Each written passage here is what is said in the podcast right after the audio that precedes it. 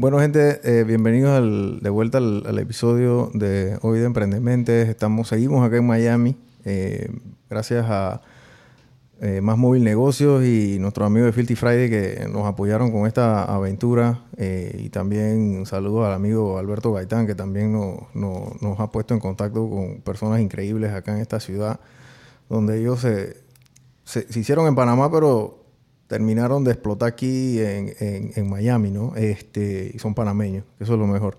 Nosotros, síganos en nuestras redes sociales, síganos en nuestro canal de YouTube, que estamos como Emprendementes, en Instagram estamos como Los Emprendementes y en TikTok estamos como Brian Rayita Abajo Emprendementes. Sigan y compartan el contenido de nuestra invitada del día de hoy, que es la mejor manera de nosotros apoyar a los emprendedores. Eh, la historia de, bueno, antes fuera de cámara, la historia de Patty es un poquito interesante. Patty tenía tenías una carrera interesante allá en Panamá andando, eh, no tenías la necesidad de estar acá. Y tú decides, por situaciones que ahora nos vas a contar, llegar acá a Miami y, cómo, cómo fue esa historia tuya en Panamá y qué te, y qué te qué tú hacías en Panamá. Primero que todo, la gente que, o sea, digo, todo el mundo va a saber quién es Patty porque la han visto en televisión y en redes y cosas, salvo hayan vivido en una cueva los últimos 30 años, ¿no? Em, pero cuéntame un poquito de tu vida en Panamá y ese, ese, ese punto de coyuntura donde tú dices y que me voy. Ok. Em, yo nací hace 40 años en la ciudad de Panamá y eh, desde que yo nací yo sabía que yo estaba en este mundo para entretener. No sabía que para comunicar, pero para entretener de seguro. Em, la payasa de la, de la, casa, de la escuela, de la familia, de todo. y estudié comunicación social eh, en la USMA. Eh, y un año antes de graduarme de comunicación social, tengo mi primera oportunidad, y siempre lo digo gracias a María Pía Subieta, que estaba un año arriba eh, mío en la universidad y me dijo que había un casting en TVN.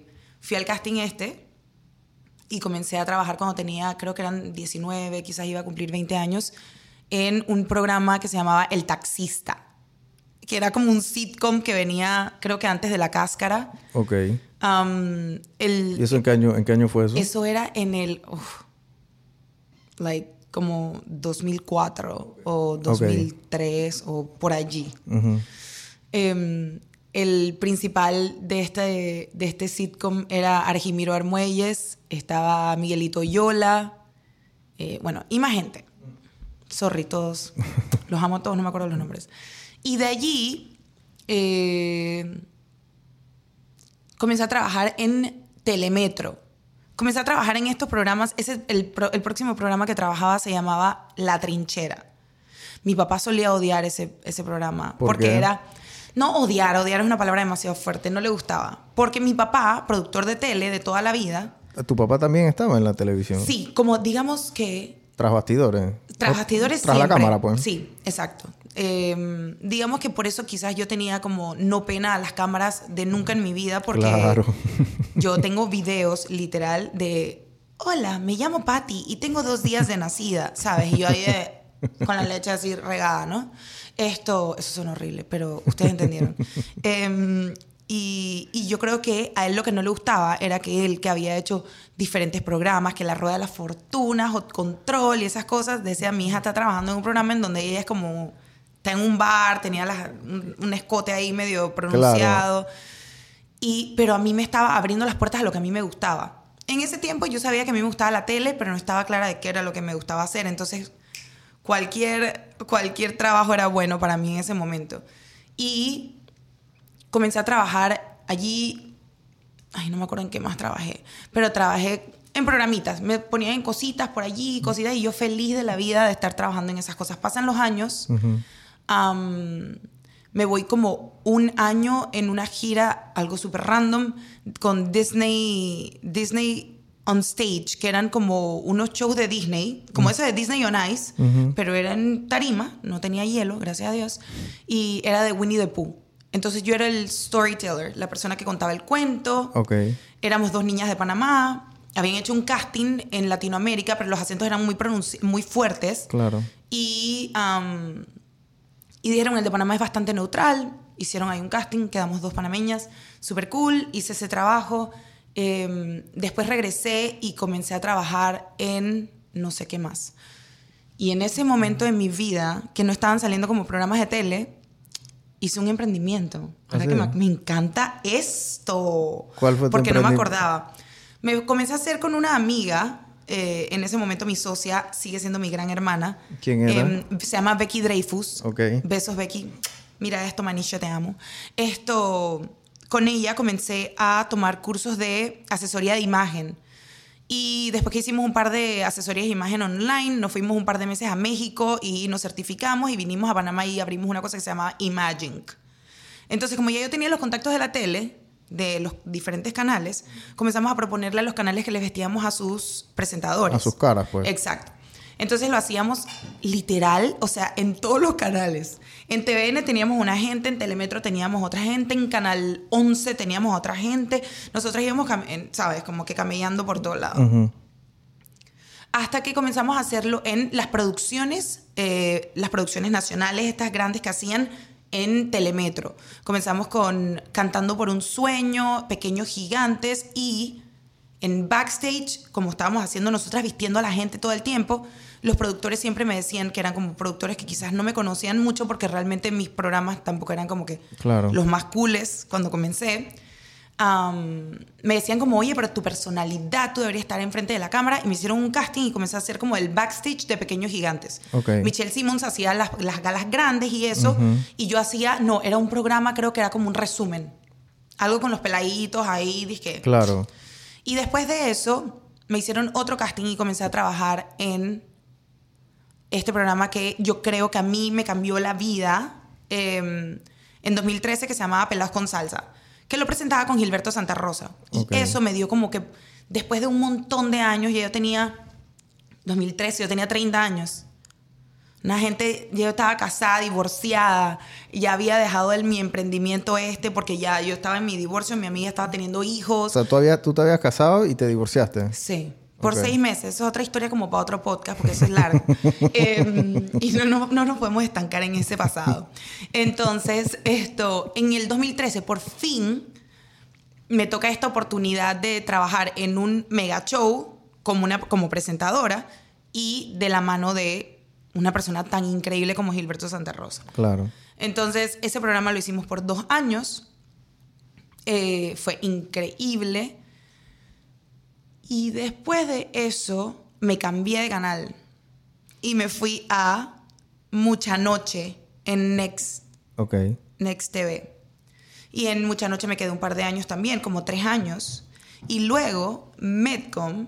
O sea, en el momento en que yo transicioné, digamos, de estar en Telemetro a irme a Next, era porque realmente yo estaba trabajando en Telemetro Radio, pero no había ninguna producción nueva en donde me, me pudieran dar la oportunidad de trabajar. Y me salió esta oportunidad y yo hablé con todos, quedé como siempre. A mí me gusta quedar siempre súper bien, dejar las puertas abiertas, porque uno, Uno- nunca sabe. Así mismo es. De hecho, me viene a la mente, mi mente es así medio vacío, Me acuerdo que cuando estaba en, en esos años, que hacía redes sociales en Panamá, bla, bla, bla, uno de los contratos que yo conseguí con esta marca, de hecho, mira, qué increíble, fue porque, digamos que tenían a dos, tres personas eh, ahí en la mira, como, ay, Patti Castillo, fulanita y menganita. Ujú. Y una de las personas de marketing había ido conmigo al crucero de 15 años. Y ella Wow. dijo, ella ganó eh, Niña Amistad, porque era así la más escandalosa y la más divertida de todas la amamos. Esa tipa es lo máximo, va a ser easy going trabajar con ella. Esta es la que es. Entonces ahí, entonces uno nunca sabe. Claro. Para mí eso es, eso es lo que me tiene aquí ahorita. Eh, uno nunca sabe eh, qué conexión, qué persona, y si lo haces desinteresadamente, o sea, que no sé, no, que no es de que "Ah, quiero ser amiga tuya ahora porque yo sé que tú me vas a llevar a, ¿sabes? Claro. Por conveniencia. Por conveniencia. Creo que esa es como una manera bien como natural mía de ser. Y quedé con puertas abiertas y les dije, mira, me están ofreciendo en, en Next hacer mucha noche. Y en mucha noche estuve como dos, tres años hasta que me vuelven a llamar de Medcom porque estaban abriendo un nuevo canal que se llama Oye TV, que se llama Oye TV, y querían hacer un late night. Y como ya yo tenía como, yo estaba como en la práctica todas las noches haciendo este noticiero de sátira política en Next, um, me dijeron, tú eres la persona. Entonces yo dije, llegó mi momento de Cristina Saralegui, de Ellen, de Oprah, lo que yo siempre había querido, Jimmy Fallon, chao. Versión panameña, amigos, ustedes saben, pero yo me sentía así como que, wow, como que, finally, yo, yo siento que yo soy como un late bloomer, que es como esa gente que florece al final, o esas flores que demoran en que florezcan. Entonces yo dije, qué rico finalmente y tuve la oportunidad como por tres años y medio de hacer este programa. Lo máximo se llama Disque Late Night. Me hizo conocer gente increíble, gigante, maravillosa, reforzar amistades con artistas nacionales internacionales, conocer a todo tipo de gente. Eh, fue una super experiencia. Em, al principio era todas las, todos los días, de lunes a viernes, luego se cambió a los fines de semana. y en el 2019, que era lo que les estaba contando hace un ratito, eh, creo que fue como en agosto de 2019, yo iba manejando, es que esto para mí es muy vivido, yo iba manejando en el tramo marino de Costa del Este a Coco del Mar y me llama Carmen Alfano, esposa de Omar Alfano, una mujer increíble, una pareja increíble, una familia increíble, porque damos los hijos, a la esposa, al esposo, los hijos, a todos son maravillosos, los perros, las personas que trabajan con ellos, todo el mundo. y ella me dice que la había conocido por mi trabajo, por entrevistar a Omar y así. Y me dice, em, ¿sabes quién es Tony Robbins?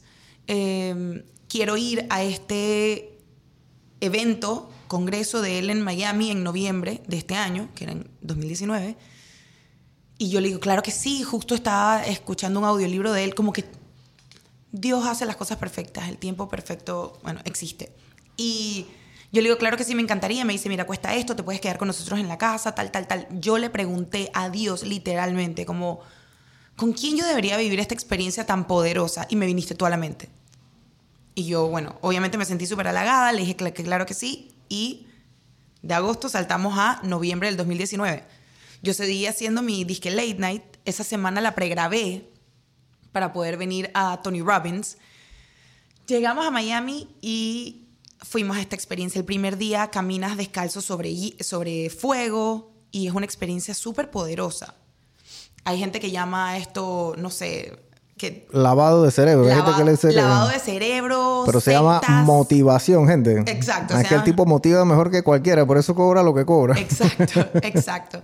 Em, y uno de los días, digamos que eran cuatro o cinco días, el penúltimo día, él hablaba de, de los miedos y cómo afrontarlos y cómo hacerlos menos poderosos. Y él hablaba de que los miedos muchas veces están tan pegados a, nosotros y nuestra visión está muy cerquita y están muy vívidos, tienen colores, son 3D, 4D, son unas cosas muy, ¿sabes? Están aquí y no nos dejan movernos. Y él poco a poco te iba enseñando cómo ir alejándolos y quitándole color y quitándole dimensiones y haciéndolos blanco y negro y más alejados, alejados, hasta que tú no sintieras como que eran cosas que no te permitían cumplir tus sueños o tus metas. Y ese día él pidió que trabajáramos específicamente tres cosas que nosotros queríamos hacer en la vida y que nuestros miedos no nos los permitían. Yo no, como les estaba diciendo hace un rato, yo no me acuerdo cuáles eran los otros dos. Yo recuerdo haber dicho, em, me encantaría mudarme a Miami a trabajar en tele, pero estoy muy vieja. Yo en ese momento tenía, no sé, 36 años o 35 o 36, no ¿Y eso era viejo para la industria? Sí, yo decía, o sea... ¿O eso era viejo en tu cabeza? Tú decías de que... Eso era, eso era viejo en mi cabeza. Em, y digamos que slash en la industria, de cierto modo, aunque todas las cosas van cambiando y cada vez hay como este respiro para que todo el mundo pueda cumplir sus sueños, no importa la edad. Eh, hace un rato estaba viendo como que en mis universos van a quitar la edad y cualquier mujer que se sienta capaz puede ir por esa corona. Casada y con hijos ya, todo. Increíble, ¿no? Entonces, esto en ese momento para mí era vieja. Em, en ese momento yo no era, suficiente, no era lo suficiente talentosa para venir a Miami, donde habían mujeres de seguro más lindas físicamente que yo. Em, y eso a mí me aterraba. Me aterraba. Iban a ser más jóvenes, iban, a ser de aquí, ¿sabes? O sea, iban a tener todo listo, más, mucho más fácil. Em, y ese día, ese miedo se desbloqueó yo me monté al carro Omar nos fue a buscar, nos montamos Carmen y yo al carro y les digo, Omar, Carmen, tengo algo que decirles, me voy a mudar a Miami. Y ellos, wow, en serio, sí, tal, tal, tal. Llego a Panamá y se lo comento a mis papás. Hablo con mi papá, le digo, creo que me voy a mudar a Miami. Hablo con mi mamá, creo que me voy a mudar a Miami. Y mi mamá en esas cosas no me creía porque yo iba cada fin de semana a una ciudad, a un país diferente y yo siempre me quería mudar desde que nací. O sea, yo a los tres años ya yo quería vivir en Disney, a los cinco años quería vivir en Bogotá. O sea, yo siempre quería vivir en otro lado. No sé por qué. Soy panameña 100%, amo mi país, extraño un montón mi país, pero yo siempre, algo en mí estaba buscando algo que no estaba donde yo estaba. Okay. Pongámoslo de esa manera. Y, y yo no sé por qué, yo comencé a mover las fichas muy rápido, porque yo dije, donde yo no me tire de esta enseguida, algo va a entrar a mi cabeza, me van a proponer más, más plata en el trabajo o algo y me voy a quedar. Mm. Yo toda la vida he sido de zona de confort. Así que yo decía, eh, yo voy a intentar hacer esto como lo más rápido que pueda. Llegué uno o dos días después de haber llegado de ese viaje, llego a las oficinas de Metcom y hablo con Milen Bernalcázar, que sigue siendo la gerente eh, de Oye, y le digo, Milen, tengo que hablar contigo. Tengo que renunciar porque me voy a mudar a Miami. Y ella de, mm, ¿qué estás hablando, mujer? O sea, tienes un late night aquí. ¿Qué estás hablando? ¿A qué estás jugando, Pati? Sí, sí, sí. Por favor, deja la locura. Ahora que se te metió, te enamoraste de alguien en Miami. ¿Qué fue lo que pasó? ¿Sabes? Como que mis trips de siempre. Yo siempre andaba enamorada en otro país. Yo siempre andaba queriendo escapar todos los fines de semana de Panamá. Y, y, y yo le digo, ¿cuándo se acaba mi contrato? Y me, era noviembre. Me dice, en marzo renovamos contrato. Y yo le digo, pues no lo vamos a renovar. Deja la locura. Y yo miro el teléfono y yo le dije, voy a llamar al señor Sorsatos. El señor Jorge Sorsatos, gerente general de la corporación Medcom, a quien amo y sigue siendo mi jefe favorito. Te amo con todo mi corazón. Esto, yo le digo, jefecito, ¿usted está en Medcom? Y me dice, sí, estoy, en una, estoy ocupado, pero como en 20 minutos te puedo recibir. Como yo nunca jodía yo nunca, ¿sabes? Como que estaba como que quería algo. Él me dice, bueno, claro que sí, sube a mi oficina. Y yo allí le digo, oiga, es que tengo que renunciar. ¿Por qué? Porque me voy a mudar a Miami. Y él como que, ¿pero qué pasa? De repente quieres que mejoremos eh, tu contrato, quieres moverte de, estás harta de trabajar en la noche, quieres mover esto. Él pienso yo que pensando que yo me iba a ir era, no sé, de nuevo a Nexo, a TVN, o a Canal 5, a Canal 11, yo no sé. Esto, y yo le digo, no, es que me voy a mudar a Miami. ¿Y qué vas a hacer en Miami? Voy a trabajar en televisión. ¿Y ya tienes algún contacto, algo seteado? No tengo nada. ¿Y cómo vas a hacer? Yo le dije, mire, yo no sé. Esto es un... Esto es más fuerte que yo. Era ese... ese era una decisión tomada, pero... De esas que no te dejan dormir. De, y es de esas que no sabes de dónde vienen, porque si yo lo ponía en papel, yo no tenía nada que hacer aquí. Eh, pero yo siempre, yo siempre he pensado que era como una decisión que Dios metió en mi cabeza. Y que era como, mamita, tú dale, tranquila, no pasa nada.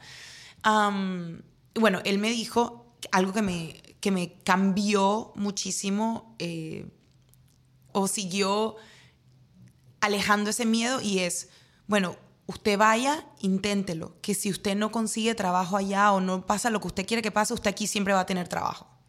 Y eso a mí me dio muchísima tranquilidad y siempre se lo voy a agradecer, porque sea que yo regrese o no regrese, lo, las vueltas que la vida quiera dar, él me dio la tranquilidad de poder fuiste por la puerta grande. Sí. O sea, hagan eso, gente. Cuando van a emprender, no hagan la locura de estar peleándose con el jefe. Sí, sí, sí. Váyanse por la puerta grande, porque uno nunca sabe cuándo tiene que regresar. Siempre, siempre. Y, y ya, Pasaron los meses, yo comencé a hablar con una realtor porque yo necesitaba buscar un apartamento y yo me vine a Miami eh, un fin de semana y yo caminaba y yo decía, sí, por aquí es que quiero, quiero caminar todos los días de mi vida y bla, bla, bla. Termino el último programa los primeros días de marzo del 2020 y terminamos un último programa, lágrimas, gracias por esto, después les contaré cuál es mi proyecto, mi proyecto era alargarme pero la vida tenía otra idea porque cayó la pandemia menos de una semana después. O sea que mi idea de venir a buscar a finales de marzo mi apartamento para venir a mudarme a Miami, vivir la vida de Miami, una falacia, amiga. No pasó. No pasó. Em, pero todo es tan perfecto y dentro también del privilegio que tuve de tener una casa y tener comida y de poder seguir haciendo una que otra cosa en en mi casa y estar sana y mi familia sana, etc. Nadie, nadie le pasó nada. Gracias a Dios. Todo mundo vivo. Gracias a Dios, todos amigos y conocidos y mis círculos 0, 1, 2, 3, 4, todo mundo bien, gracias a Dios. yo experimenté estar sola en mi casa con mis perras, cosa que yo nunca había hecho. Siempre en Panamá, la mayoría de las veces tenemos... ¿Y tú vivías sola o vivías con tus papás? No, yo vivía sola. ¿Ya tú vivías sola? Yo vivía sola. Entonces, vivir sola en mi apartamento con mis dos perras y hacer las cosas que quizás en Panamá estamos un poco acostumbrados a que nos ayuden. Alguien que nos ayude a limpiar la casa, a cocinar, todo ese tipo de cosas, hacerlo sola no poder ver a nadie realmente por tantos meses, yo pienso que fue el mejor ejercicio. El entrenamiento para lo que venías acá. Para poder venir acá y vivir esa misma vida, de alguna manera, ¿no? Eh, y cuando abrieron, cuando abrieron los aeropuertos, por allí por octubre, finales de octubre, me acuerdo que me compré uno de esos trajes que se ponía la gente que había usado Naomi Campbell, me acuerdo, para un viaje, que eran esas cosas como de plástico blancas. Hice todo mi drama y yo me monté un avión y yo me vine un mes a Miami. Con otra amiga, renté un Airbnb. Primero un amigo nos recibió en su casa como por 10 días o algo así, 12 días, 15 días. Siempre voy a estar agradecida con él porque es un ángel, fue esos ángeles que me ha recibido aquí con mucho amor. Y después de esos días, él se estaba mudando de ese apartamento. sí, como 15 días. Y de ahí él se mudaba a otro apartamento. Y él habló con la persona que como que hacía Airbnb de ese edificio y nos dejó alquilarle como un mes. Entonces nos quedamos como casi un mes y medio en ese edificio. Eh, y yo dije, yo voy a estar aquí solamente chileando. O sea, yo quiero levantarme las mañanas, caminar, respirar el aire de Miami, ir a hacer súper, ver si esto yo lo quiero. Em, acabamos de pasar pandemia y que tenía un montón de tiempo, sabes, encerrada en mi casa, entonces era la perfecta excusa como para no hacer nada em, y estar en Miami. Entonces comencé a hacer eso eh, y eso fortaleció, ese mes y medio fortaleció mi idea. Entonces ya, eso se acaba el 2020, comienza el 2021 y en el 3 de marzo del 2021 me mudé. Yo soy súper... A mí me comenzó, no sé en qué momento de mi vida, me comenzaron a aparecer mucho el 333. O sea, si yo agarro aquí ahorita, lo más seguro, bueno, son las 3, 1, 3. Pero ahí me falta un 3 nada más. Pero, pero por ahí viene. A cada rato, a cada rato lo veo, lo veo, lo veo. Me mudé ese día en un edificio que era el 333 y yo dije, aquí algo está pasando estos números, yo vi y decía que los ángeles te guiaban y que estaban en el camino correcto. La numerología no miente. Ajá, y yo dije, mira, a mí que no me digan otra, eh, otra, otro significado de estos números. Los ángeles están conmigo y estoy en el camino correcto y punto. Y comencé este, este trayecto que ya lleva dos años y medio. Eh, o sea, tú te mudaste a ese edificio, al 333 y, y, Yo me mudé del 333 al 333. Ok. El apartamento no era el 333, pero bueno, no había. Ok, y entonces llegas acá y, ¿qué comienzas a hacer? Porque todavía estabas en televisión. Acá no es que Telemundo te tiene un saco de plata y tres programas y que, mami, venga. Al contrario, ¿quién es esa, no? Sí. Em, Haz la, fila. Sí, la vida da un montón de vueltas. Y en el. Yo estaba tramitando mi visa de, talento. Y en la. En los, en los meses esos que te dije, el mes y medio que me vine para acá para chilear, Em, un día me llama Ana Karina Ábrego eh, y me dice, Alberto y yo estamos aquí en Miami, estamos llegando a un lugar a tomarnos unas margaritas, clásico. Y el lugar es un lugar súper conocido, fui a este lugar, se llama Cantina La 20, y, y llegué allí, estaban Alberto Gaitán, Ana Karina, em, Andrés Castro, que es el socio de Alberto, y juntos manejan a Bosa, su esposa Carolina, un reportero de El Gordo y la Flaca, que no me acuerdo su nombre, y yo. Y yo llegué, me tomé mi margarita, estábamos echando cuentos y tal, tal, tal, y ellos comienzan a hablar, los que no me conocían, y Andrés dice, oye, pero tu personalidad, eres súper chispa, y Alberto y, y, Ana Karina le dicen, por eso te digo, otros ángeles, o sea, eh, Omar Alfano y Carmen. Después el señor Sorsatos, que también me, dio, me dejó como con esa puerta abierta para poder regresar a trabajar. Y después viene esta mesa que se convierte en mi bandera eh, en, mi llegada a, a Miami. Y el, Alberto y Ana Karina le comienzan a contar a los que no me conocían, no, ella, mira, tiene este late night, está pensando ya mudarse, tal, tal, tal, tal. Y yo le dije, sí, me faltan un par de meses para terminar mi show y yo me vengo para acá.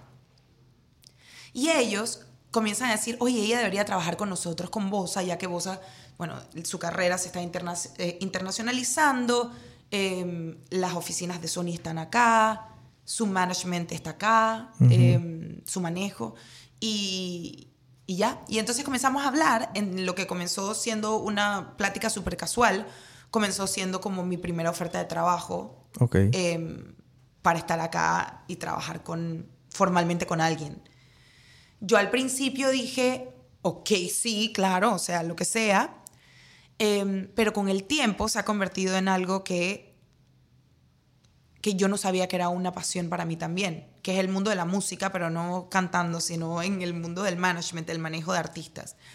Em, y trabajé con ellos, bueno, sigo trabajando con ellos en muchas cosas, pero específicamente allí en este proyecto, eh, hasta principios de este año, más o menos, de 2023, em, y de allí el mismo manejo me dicen, queremos que meterte en otro proyecto. Entonces ahora trabajo con otros artistas. Eh, y, el, sueño de ir a tele no es que se apaga o no se apaga, simplemente finalmente en mi vida, a los 40, porque yo pienso que no hay una etapa en la vida en la que tú estás, sabes, en la que tienes que cumplir propósitos, metas o sueños. Claro. Em, descubrí que había otra cosa que me gustaba un montón y, por la que me despierto feliz eh, todos los días. Em, y es este mundo de, la música, pero detrás de, ¿sabes? La logística, la organización, eh, la agenda, o sea, el orden que tiene que tener. Los artistas, claro. o sea, es toda una estructura que está detrás de ellos para que ellos, gente. frente a la tarima, luzcan increíbles.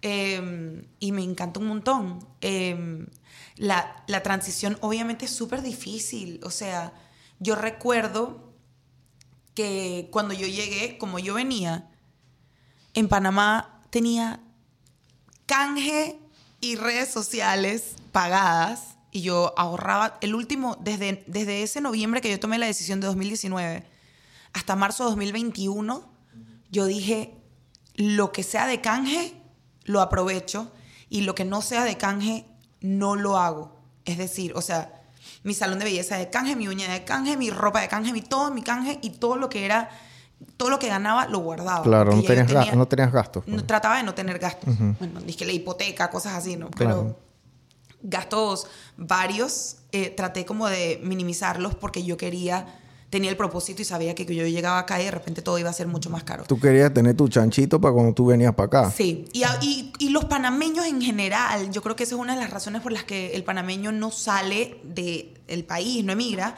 es porque nosotros vivimos muy cómodos, Brian. O sea, realmente, para bien o para mal, mucha de la gente que hay aquí sale de su país buscando un mejor futuro. Yo en entre comillas, yo tenía un mejor futuro en Panamá. O sea, en Panamá todos dentro de lo que cabe estamos bien. Yo allá jugaba que era una estrella de televisión, tenía un montón de marcas que me pagaban, me regalaban otro poco de cosas gratis y tenía mi familia, a mis amigos de toda la vida, las calles que tengo que, que sé manejar sin, sin Waze y sin Google Maps. Entonces, salir para el panameño es complicado. Tú tenías tu vida ya. Tenía todo. Yo tenía todo. Pero había algo que puede sonar tonto, pero ese algo era tan grande que, que, me, hizo, que me hizo mudarme. Eh, y era, yo pienso que ese otro propósito que había en mi vida o esa otra cosa que me tocaba descubrir, ¿no? Eh, yo quizás no soy el típico podcast de emprendedores, pero eh, yo creo que hacer este tipo de movimientos es una locura. Es, un nuevo emprendimiento, ¿sabes? De, tu persona. Yo, cuando, cuando me mudé, literalmente murió una Patti. O sea, la Patti que yo era en Panamá no soy la Patti que soy hoy. No solamente hablándolo muy románticamente de que porque ahora tengo que trabajar más y nadie me conoce, no. Pero yo allá tenía una vida y una profesión y yo sé que sigo siendo capaz de hacerlo, pero ya yo no soy eso, ya yo no trabajo en tele, ya yo no soy que tú eres. Ah, no, yo soy presentadora de televisión en Panamá, pero aquí soy. No, no, yo soy lo que soy aquí ya que mi faceta de, presentadora pasó hace dos años y si algún día la vida quiere que yo lo vuelva a hacer, voy a estar feliz de hacerlo. Pero aprender eso, ese duelo de lo que tú eras, a mí me costó un montón, sobre todo cuando yo decidí mudarme. Las marcas que yo tenía en, para mis redes me cancelaron los contratos porque me dijeron, ah, nunca entendí, em, pero me dijeron, ah, tú, tú te vas a mudar. Yo sí, pero tu marca existe allá. No, pero es que te necesitamos aquí porque sí, ok. Y yo decía, ¿qué hacemos? Y yo, quítame la vez que me toque ir. Y yo así me fui, la siguiente marca, ah, tal cosa. Oh, no, pero, no, pero tu producto es de allá. No, no importa, porque, bueno, quítamela. Y cuando yo llegué aquí, yo llegué con una sola marca que por un año me extendió el contrato y después me dijeron, eh, ¿vas a regresar a Panamá? Y les dije, no. Entonces me dijeron, uy, no vamos a poder seguir con la marca. Le dije, quítamela. ¿Sabes? Entonces, esa Patti que, que lograba hacer cosas en redes sociales y ganar. O sea, ese ingreso se te fue. Todo. A mí se me fueron todos los ingresos. Entonces tú llegaste aquí. Con ahorros. Tú llegas aquí a Miami y tienes lo que tienes en el banco y las ganas de echar para adelante, ¿no? Exacto. Y entonces, ¿cuánto tiempo desde que tú llegaste hasta que Alberto y, Ana Karina te dijeron, dije, y aquí está el Bosa, vamos a hacer esto, lo otro? O sea, ¿cuánto tiempo pasó? ¿O eso ya.? Pasó un rato porque tuve que hacer yo estaba haciendo un proceso migratorio y al tener esta propuesta de trabajo se cambia, o sea, eso quedó, digamos, en pausa y tengo que comenzar otro proceso migratorio. Claro. Que es una visa con ellos, tal, tal, tal. Entonces, eso pasó, no sé, ocho meses. ¿Y qué, Siete, ocho, meses. Estando aquí, ¿qué hacías aquí? aquí? Yo, mira, yo... Porque esos ahorros van a tener un límite. Esos ahorros tenían un límite de un año. yo tuve una, una gran, un gran amigo que amo con todo mi corazón. No es que aquí hay gente muy especial. Y ese amigo que vivía aquí, un actor que no es de Miami y que le ha tocado vivir en Miami en muchas ocasiones. Cuando yo decidí mudarme, yo se lo conté. Y él me dijo, lo primero que tienes que hacer es ahorrar un año de casa, carro, Uber, medio de transporte, supermercado, si te gusta hacerte las uñas, las uñas, tú suma, pregunta, llama por Instagram cuánto cuesta hacerme las uñas en un lugar que quede cerca de mi casa, cuesta esto, esto por una vez al mes, cuánto está, todas las cosas. Y ese gran numerote, tenlo en el banco antes de que tú te mudes. Porque donde tú no tienes esa plata, y es el mejor consejo o uno de los grandes consejos que me han dado, donde tú no tengas esa plata en el banco, a los tres meses te vas a querer ir. Claro. Porque no vas a tener la plata, porque vas a sentir que... Y ojo, yo tenía mi colchonzote de un año, pero era un año y se acabó, amigos. ¿Sabes? Es como, se acaba esa plata y se acaba esa plata. Eh, y aquí las rentas, yo me mudé justo en el momento en que las rentas eran más caras. ¿Dónde te eh, mudaste? Eh, aquí en Miami, en un área que se llama Edgewater, es como en, Mid, en Midtown. Estamos ahorita en Brickell. queda a 10 minutos de aquí. Sí, Midtown, Winwood, por allá. Ajá, exacto frente a Winwood, por allí, por ese área. Eh, y a mí, yo me mudé a un lugar en donde yo, mi hipoteca en mi apartamento en Panamá, en una buena zona, me costaba 900 dólares. Yo ganando en la tele y en redes y tal, tal, tal, acá sin gastar, sin, sin ganar nada, mi primer apartamento me costaba al mes 2.700. 2.700 dólares. Eso es buco, Eso es buco renta, Pati. Y al, y al primer año, y al cumplirse un año, me lo subieron a 3.500. Uh. Y ahí, entre los miedos de... Sí, horrible. Chucha, yo que voy a venir el carro. Me voy para el carro. A mí lo que me pasaba es que yo, yo soy un, Yo tengo dos hijas de cuatro patas. Pero tengo dos hijas. Y yo me vine con ellas. O sea, ellas son mi centro. ¿Sabes? O sea, yo donde estoy, estoy, si están ellas, esa es mi casa. Entonces, un lugar más chiquito con dos... Bueno, aquí es un lío. No es de que, tú tienes... Brian, tú tienes un amigo que te da un cuartito que me preste y yo me meto con mis perras ahí. Aquí no es así. No. O sea, aquí es todo proceso, todo por computadora, todo en aplicación, tienes que mandar para que el, el edificio te apruebe, tienes que mandar todas tus pruebas de todo, de cuánto ganas, de dónde trabajas. Y a veces te piden fiador. Mira, es una locura. Tienes que dar tres meses de, de, de renta. Wow. O sea, que imagínate, 2.700 por tres es lo que yo tuve que dar para entrar a ese apartamento. O sea, era, ¿sabes? Era, era una cosa que en verdad, el que me esté viendo y aquí nosotros, es como, ¿para qué tú te mudaste para allá? A pasar trabajo. ¿Sabes?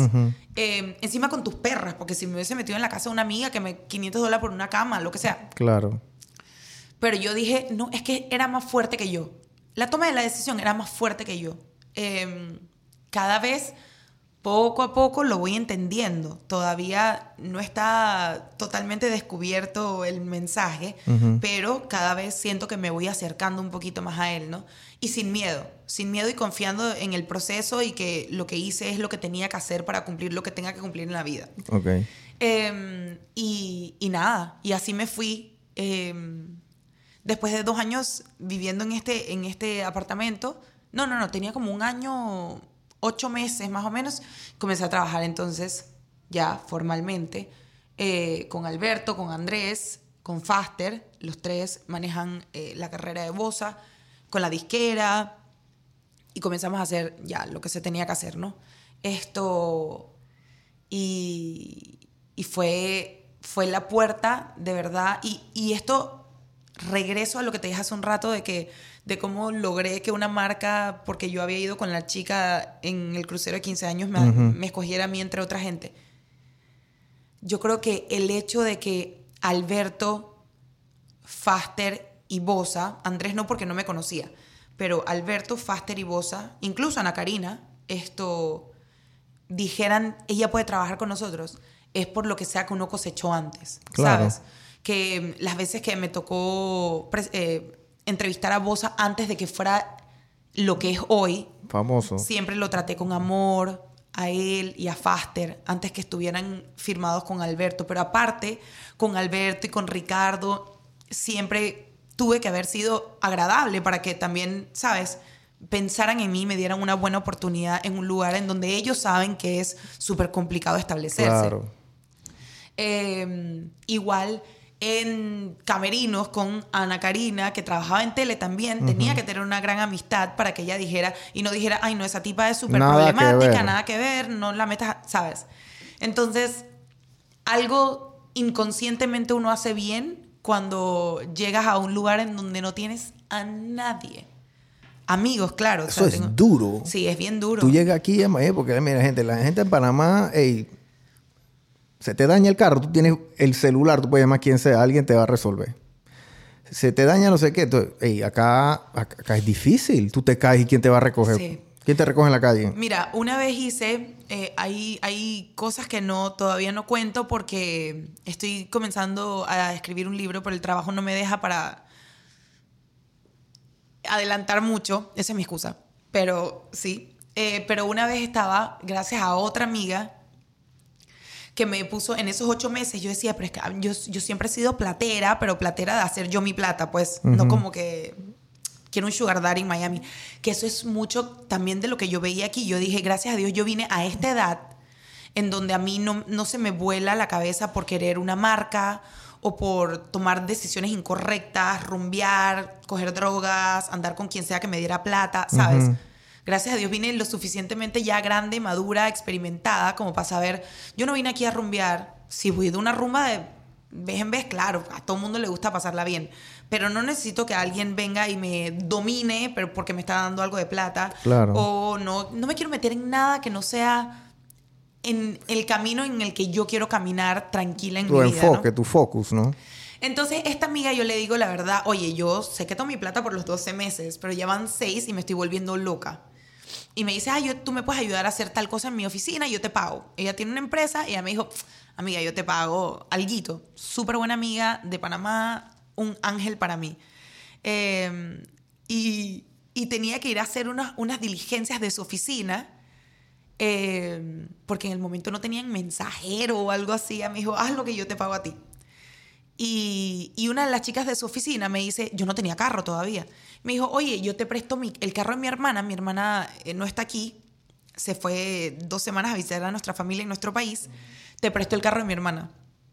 Y me mandaron a un lugar como a dos horas y media de aquí. Tú sabes que aquí todo, aquí todo queda a 30 minutos, pero también quedan a dos horas, ¿no? Entonces yo iba a Casa del Rayo por allá con el, con el carro, me acuerdo que era una Tucson, tum, tum, tum, manejando, iba hablando con, con uno de mis mejores amigos, Nino Maureli, que está en Panamá, y yo, oye, ¿cómo estás? ¿Cómo te ha ido? Oye, yo aquí manejando soy la mensajera de esta man estos días, porque me por, iba a trabajar, no sé, una semana o algo y me iban a pagar, y yo feliz de tener como una platita que me entrara. Estaba ruleteando, pues. Ruleteando, literal.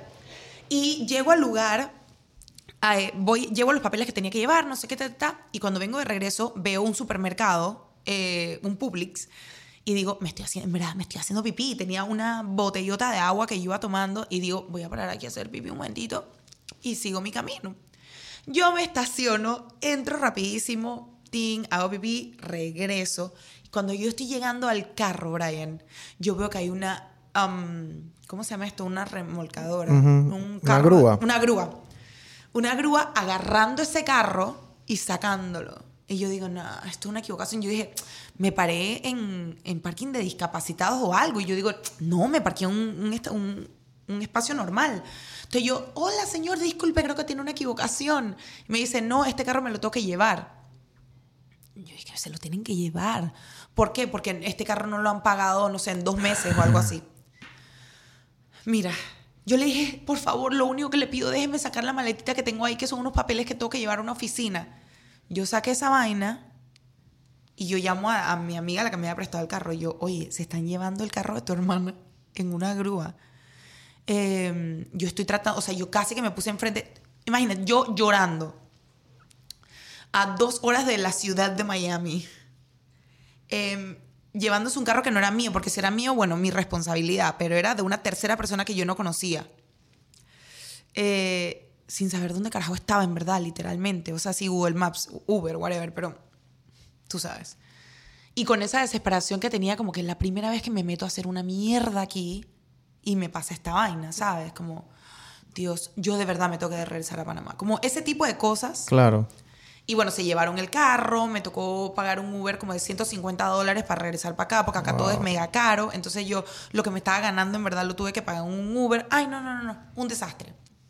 Eh, eh, pero sí, ese tipo de cosas te hacen pensar que, que no estás en el lugar indicado, pero siempre hay un extra boost de algo que te dice como, tranquila, tranquila, eso es para que, para que escribas un libro, aquí hay más páginas para ese, para ese libro y no tiene que ser mudarte a otro país, pues, pero cualquiera de las experiencias que uno le tocan en la vida, en, mientras emprendes o en tu vida personal o en tu vida profesional. Eh, pero sí, antes de que me tocara hacer ese trabajo, ok, ya formal, tuve un par de esas anécdotas que yo decía, nah. No, amiguita. O sea, tú estabas, tú estabas, buscando, era, o sea, digo, si salía algo para trabajar, tú trabajabas y, y agarrabas, pues, o sea. Eh, lo hice muy poco porque también a esta edad eres súper consciente de que yo, por ejemplo, no quería hacer nada que no fuera legal, ¿sabes? Y hay mucha gente que es súper valiente y lo hace y tampoco es que te van a pagar miles de dólares como para que alguien se dé cuenta y te lo dieron en efectivo, whatever. Pero yo decía, no, yo estoy muy vieja para esto. O sea, yo estoy muy vieja para venir aquí a, a joderla. Claro. Entonces, me pasó con, con esa amiga en esa ocasión, pero es porque también estaba muy aburrida en mi casa. Yo estaba en mi casa y yo decía, ¿qué, o sea, ¿qué hago? Y estabas buscando casting y buscando cómo meterte en la tele, o sea hay algo muy, hay, aquí hay algo muy gracioso. De todo el tiempo que yo estuve sin trabajar, o sea, en, ese tiempo, yo solamente fui a un casting. Solamente fui a un Pero casting. Pero porque ese fue el único que te llamaron. Porque yo nunca busqué. Te soy súper sincera. Como que cuando yo llegué aquí, con esa idea de trabajar en tele, la idea cada vez, yo no sé si era porque no fui lo suficientemente agresiva como para llegar y tocar las puertas de los canales. Eh, o porque simplemente me tocaba otra cosa. En el tiempo que yo trabajaba en Panamá, yo no conocí mucha gente de tele, o sea, de, cadenas televisivas acá, conocía a mucha gente de disqueras y a muchos artistas, porque era lo que yo entrevistaba. Si veía a Luis Fonsi, entonces conocía a Luis Fonsi, conocía a su manager, conocía a la persona de la disquera de Panamá y a la persona de la disquera que venía con ellos. Si venía Carol G, conocía a Carol G, conocía a la persona de su manager, su disquera, su entorno. Entonces yo como que como no, sí, comencé a conocer a los artistas y a su gente, pero nunca a gente de tele. Entonces yo llegué aquí y yo dije, yo no conozco a nadie de tele pero conozco un poco de otra gente. Entonces comencé, hice una lista de gente que yo conocía que vivía aquí y todo el mundo era de disquera. Y yo comencé, oye, ¿cómo estás? Estoy aquí, creo que estoy probando para ver si me vengo para acá. Me sale esta oportunidad gracias a Alberto, a ese combo, porque en verdad, si uno hubiese dicho que no, pues no. Alberto, Faster, Bosa, Andrés, y cuando comienzo a trabajar con ellos, comienzo a reconectar con otra gente que ya yo conocía por otros artistas y así. Y aparte yo soy súper amiguera, ¿no? Entonces ellos todos se reían de que yo sal íbamos a unos premios, íbamos a Las Vegas a premios juventud. Y ahí estaba, no sé, Becky G con su manager, ya yo era la mejor amiga de la manager. La no sé quién, no sé quién, ya yo era, pero no era porque yo quería, yo no sabía ni quiénes eran, quizás no estaba el, personaje ahí. Pero yo, hola, ¿cómo estás? Yo soy de Panamá, mucho gusto, yo trabajo con vos, ¿sabes? Típica panameña. Sociable. Súper sociable. Estoy como tu primo, Fufo Lambraño. Obvio. Eso se la máquina. Qué locura ese hombre. La gente súper política, ¿sabes? Que quiere hablar con todo el mundo, no importa la edad. No lo deja cinco minutos solo que ya conoce a todo el mundo. Ese, ese es mi primo, te amo, Fufito. Bárbaro. Así, es, así es, así somos.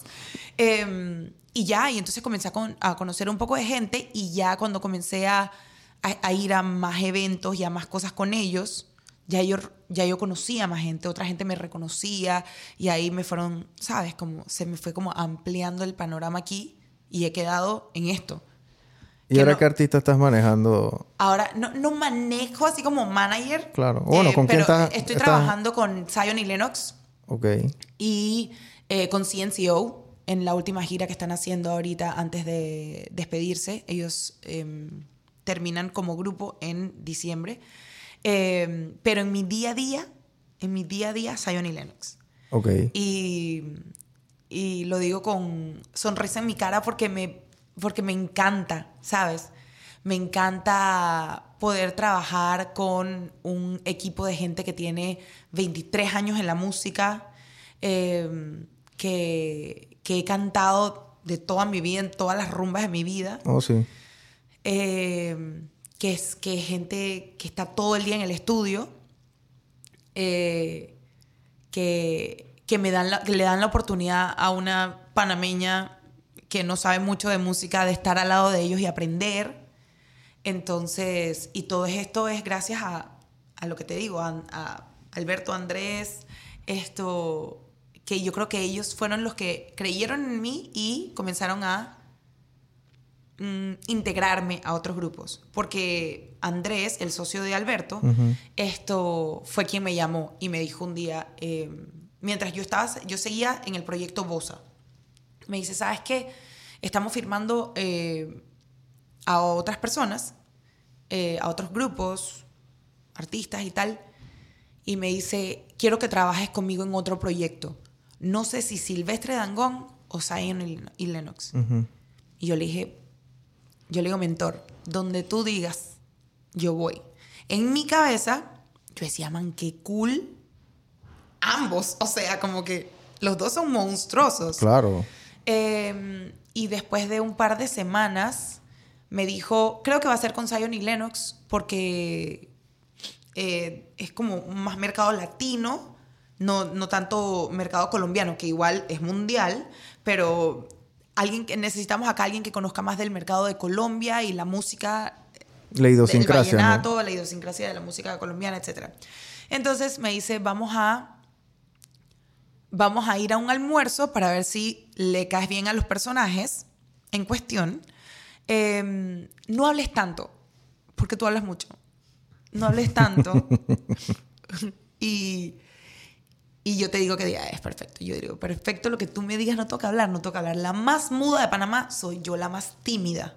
Tú dime qué es lo que yo tengo que hacer. Y, y eso es chévere, hago una pausa. Es chévere porque aquí, como yo comencé a crear una nueva versión de quien soy, aquí tengo 18 años en mi mente y estoy en mis pininos comenzando una nueva etapa de mi vida, ¿sabes? Entonces, servirle un café a alguien me parece increíble. Eh, amarrarle los zapatos a otro porque en medio del video se le... Increíble, ¿sabes? Como abrirte a la experiencia de, de aprender sin miedo y sin ego de que yo allá era la que te iba, la que te entrevistaba y ahora te tengo que hacer el café, ¿sabes? Creo que eso es maravilloso. Entonces, cierro paréntesis. Llego a ese almuerzo y yo mudísima. O sea, la más muda. ¿Y cómo estás? Bien, gracias. Y no sé. Y yo, pero mira que ni mi cuchillo suene. Pati la, Pati la... Ah, Pati la tímida.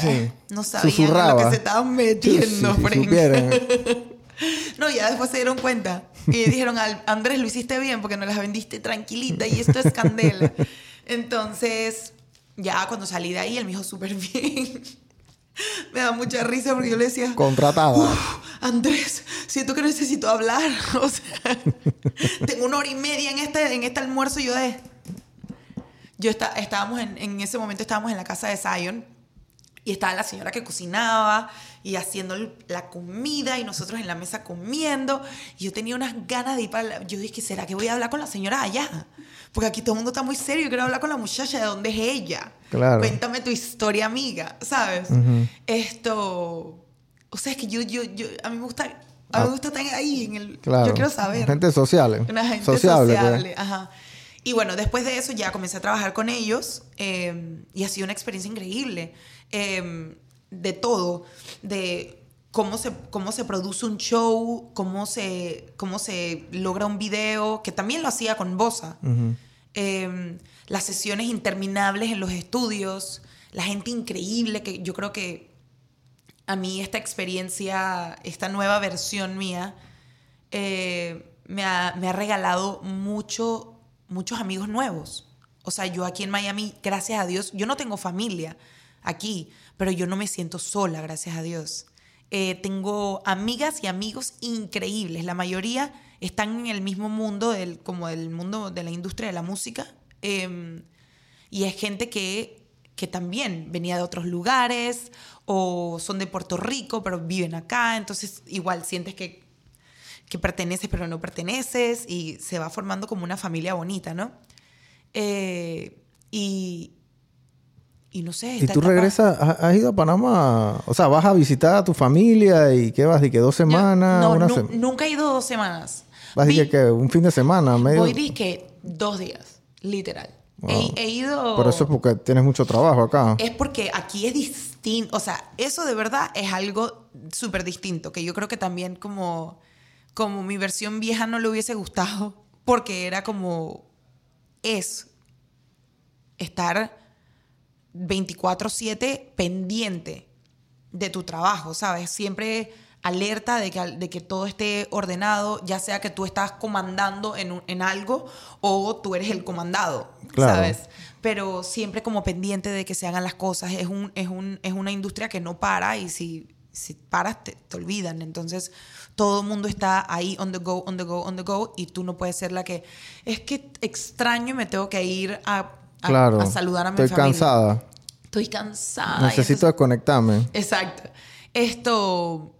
Y, voy a Panamá, pero voy muy poquito voy dos, tres días. Ese día quiero que una amiga me, o sea, yo más o menos planeo que una amiga me busque al aeropuerto y otro amigo me regrese al aeropuerto para ver a dos personas distintas. Entonces llego, llego directo, duermo en la casa de mi mamá forever, llego, pero voy a la casa de mi papá, como con mi, mi papá, mi madrastra, mis hermanas, nos vemos, las amo, no sé qué, si puedo visitar a mi abuelita, si puedo ta, ta, ta. Entonces en una mesa quiero sentar a todo mundo y como que echar cuentos con todo mundo porque al día siguiente, chao, me fui.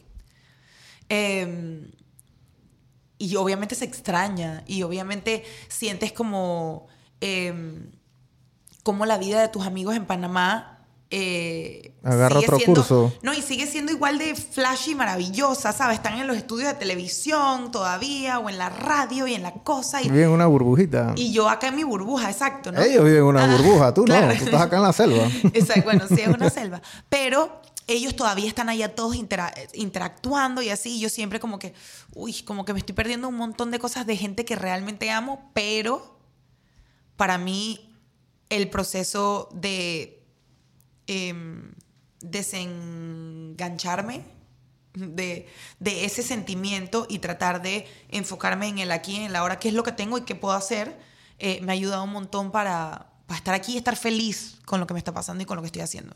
Miren, lo, que, lo que hace, lo que hizo Patty es una nena que manda, y disculpa la palabra, muchos huevos. Porque tú sabes qué es lo que pasa. Uno, irónicamente, tú dices, dije, chuzo, porque hay un pocotón de inmigrantes que están pasando por Panamá, por el Darién, que se montan en una piragua, se los come un cocodrilo, los matan la gente de la guerrilla, y entonces están cruzando para venir para acá, para los Estados Unidos, vienen de Venezuela, vienen en situaciones extremas extremadamente difíciles y desgarradoras. Pero ti no tenía esa situación, tú no tenías esa necesidad, tú no tenías que si tú tenías plata allá, tú tenías tu casa, tú tenías tu carro, tus amigos, tu familia, billete, me explico, o sea, tenías una carrera. Sí. O sea, tú explicas eso y dices, ¿qué va esa mujer a hacer allá? ¿A qué vas a inventar hacer allá? ¿A qué estás jugando? ¿Me explico? Pero hay veces, y yo te lo digo, porque cuando yo estuve en el banco, yo tenía 10 años de carrera bancaria, y yo le dije a mi mamá un día, hey, un día, de así, un día para otro, un año nuevo, yo dije, yo voy a renunciar. Un año nuevo, yo dije, el 2 de enero yo voy a renunciar, yo no estoy para estudiar. Ya estaba abrumado, yo no sabía qué quería, pero no era lo donde yo estaba. Y no era como tú, tú sabías que tú querías algo y yo sabía que donde yo estaba yo no era feliz, estaba abrumado, estaba agobiado, y yo voy a renunciar, voy a ver qué pasa. Y todo el mundo me tildó de loco. ¿Qué estás haciendo, Brian? ¿A qué estás jugando? ¿Qué te pasa? ¿Qué no sé qué? Y lo peor, y yo en mi cabeza decía así mismo como te dijo tu jefe, el señor Sorsato, hey, banco aquí en Panamá hay más banco que gente.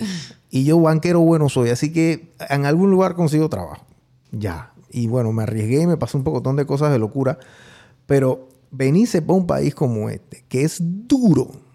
Es duro. Aquí es duro para ti no es barato, aquí hay reglas, la gente, o sea, tú no puedes andar haciendo locura, eh, los problemas cuestan mucha plata aquí, conseguir trabajo cuesta también, o sea, pero eso a ti te, eso te tomó tiempo llegar donde tú estás ahora. Porque hace año y medio tú no estabas en una... esa sonrisa no hubiese estado tan sonreída, ¿me explico? Hubiera estado, dije, la sonrisa era mueca, ¿me explico? Sí, sí. Entonces, atreves a hacer esas cosas porque tu historia es bien interesante. Tú, tú estás acá y, bueno, dale, está bien. No tienes ni que per se, diga, ah, bueno, dale, yo tengo una empresa, una cosa, pero, o sea, estás en un mundo donde el drive tiene que ser el mismo. Porque la competencia en tu industria es caníbal. Hay una fila de gente que quiere tu puesto. Y gente que estudia para eso. Y gente que estudia. Hay una fila de gente que quiere estar donde quiere estar el artista que tú estás, con el que tú estás trabajando, o quieren la canción, o quieren el no sé qué. O sea, es un empuje de 24-7 de gente, que es la mentalidad que hay que tener. Nada bueno pasa en la zona de confort. Nada. Nada, nada, gente. O sea, ay no, que es muy difícil, que no sé qué. Entonces póngase a hacer otra cosa. Y tú acabas de decir algo increíble, Brian, y es que tú no sabías qué era lo que querías hacer, pero sabías que eso que estabas haciendo no era. Yo creo que eso es tan clave. O sea, es tan clave porque yo quería trabajar en tele, porque era lo único que yo conocía. Y Telemundo, Univisión, me encantaría trabajar con ustedes. Pero es que me di cuenta por primera vez que había otra cosa que dentro de la zona de confort, porque a mí me prendían la cámara y es lo que yo sé hacer. Dame el micrófono, agarra esa cámara y vamos. Pero había otra cosa finalmente que me apasionaba, que es esto. Y eso lo conocí saliendo de esa zona de confort y sin saber, ¿sabes? Sin un rumbo. Es como que si vas para la derecha es la historia que conoces y si vas a la izquierda es una página blanca que comienzas a escribir. Puede ser una historia lindísima como la de la derecha, porque al final mi historia profesional estaba súper cool. Y si es peor y si es mejor, pero te toca escribirla. Si tú no tuviese venido para acá, tú hubiese estado allá en Panamá, en algún programa de televisión, a la merced de las televisoras también, ojo, gente, porque las acciones de Patty estaban arriba cuando ella tenía 30 años. Ya cuando tú estás en 40, esas acciones van bajando. y entonces ya tú tienes ya tú no puedes ir a negociar tu contrato con, un bate. Ahora tienes que ir con una flor. Oye, mira, qué chuzo. súbeme, súbeme 300 dólares más porque mira que acabo de sacar un carro, no, me va a dar. no, y de repente un programa, yo, yo por ejemplo, que soy muy como particular en lo que, como te decía, yo sabía que yo nací para comunicar y entretener. Yo no quiero ir a un programa en donde yo hable cosas que yo no quiero hablar. ¿Sabes? Un programa que tenga algo que, que a mí no me haga feliz. Sí, porque ya, ya no era disque, bueno, era lo que, hey, te toca esto. No, pero bueno, entonces no podemos hacer nada y bueno, ve a ver qué tú haces, pues. Exacto. ¿Te toca esto o nada? Ándate para el canal de al lado, pues chuzo, mira que no sé qué. O sea. Y ahí se va bajando, Y ahí van bajando, esas acciones van bajando y van bajando y van bajando. Y, y por eso que yo digo que Panamá es una burbujita, porque lo es. Panamá es una burbuja. Eh, obviamente cuando uno sale de Panamá y uno ve el mundo tú ves una locura aquí como en Miami, o tú vas a Nueva York, o tú vas a Los Ángeles, tú te das cuenta que el mundo es otro. Entonces la gente en Panamá como nosotros vivimos en una... El panameño no emigra. El panameño todo el mundo se queda ahí. Nadie se va de Panamá. ¿Para qué? Nadie se va de Panamá. ya no se están yendo ni del, ni, del interior, se están yendo para la ciudad. Se están quedando hasta allá en el interior, en, Chiriquí, en, Azuero, esas áreas, en Santiago. Ya la gente ni, ni, entre, ni, ni, internamente estamos inmigrando. Entonces, vení para acá y tú date cuenta de todo este mundo que está aquí y todo, cómo está la competencia, cómo están las cosas. O sea, a lo mejor hace dos años para ti los problemas que tú tenías hoy en día tú los solucionas en 15 minutos con el celular viendo tele. En ese momento a lo mejor tú te hubiese demorado. Y así mismo el que está abriendo su empresa, el que está emprendedor, el que está teniendo cualquier cosa. Ojo, gente, y usted pueden, hay gente que puede emprender trabajando en una empresa. No se crean. Me explico. Hay gente que está trabajando, que está estudiando y está haciendo su emprendimiento o lo que sea. Esa es la cultura ahora. Ahora todo el mundo quiere tener algo on the side. Un side hustle y, ahí. Y eso, y eso es, e, eso es bueno porque eso te da, eso te da otro eso te abre otro espectro de qué es lo que es. Eh, gracias por haber venido, Pati, contando tu historia para que la gente ponga las barbas en remojo y diga, hey, porque ahora todo el mundo te está viendo y dice, chuso, hey, Pati está ya en bomba. ¿Ah? Sí, sí, Chuzo, para ti está volando allá. O Pero el año y medio que tuviste ahí dije, Chuzo. Que yo, claro, es que yo decía. Me toca ser mensajera. Me toca hacer no sé qué. allá era influencer, acá no soy nadie. Claro. Entonces, o sea, y es, es, tough. O sea, es tough, es tough. Salir de Panamá es tough. Nosotros hemos entrevistado aquí a gente que nos ha contado historias fuertes también gente que tiene 20 años aquí, panameños, gente que eh, están comenzando, tú que ya tienes dos, tres, vas para tres años aquí, dos, tres años, o sea, dejas que es, ilógico cómo tú dejas algo que te está yendo tan bien para pa, irte a la incertidumbre. Pero ya llega un momento que donde tú estás, esto no es lo que es. O sea, yo no me veo haciendo esto en los próximos 30, 40 años de mi vida. Así que yo prefiero soltar eso porque mala presentadora no eras.